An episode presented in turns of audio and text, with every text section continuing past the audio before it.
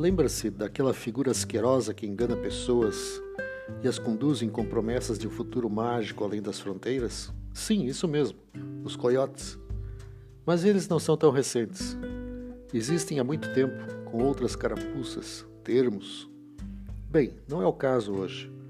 Relatarei apenas um fato ocorrido com os antepassados que migraram para o Brasil ao final do século XIX.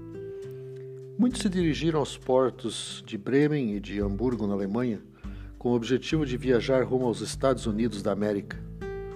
Ao chegar, receberam a informação de que haviam se atrasado e, consequentemente, perdido a embarcação. Em seguida, os coiotes os avisaram que outros navios partiriam para os Estados Unidos. Compraram as passagens e, felizes, navegaram para os Estados Unidos, só que do Brasil, no qual muitos seriam usados como mão de obra escrava em substituição aos negros alforreados em 1889 pela princesa Isabel. Os tais coiotes trabalhavam, na realidade, para os latifundiários brasileiros, ávidos pelo lucro fácil, desprovidos de moral e humanidade.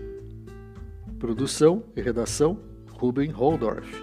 Até nosso próximo encontro.